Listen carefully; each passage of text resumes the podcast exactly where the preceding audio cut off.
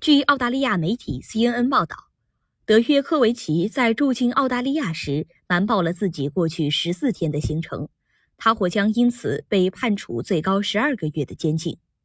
目前，澳大利亚移民局局长霍克尚未决定是否行使个人权利，二次取消德约科维奇的签证。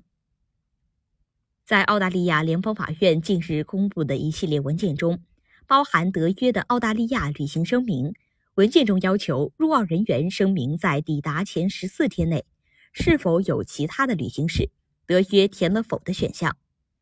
德约于一月六号抵达澳大利亚，去年十二月二十五号在塞尔维亚，然而在一月二号却出现在了西班牙马贝拉。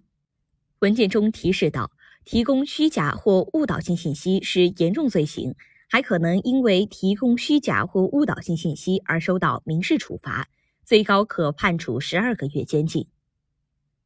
德约在与边境官员的交涉中曾表示，自己的旅行声明是由澳大利亚网协代为填写的。目前不确定这样的解释是否帮助他洗刷信息造假的嫌疑。感谢收听羊城晚报广东头条，我是主播一飞。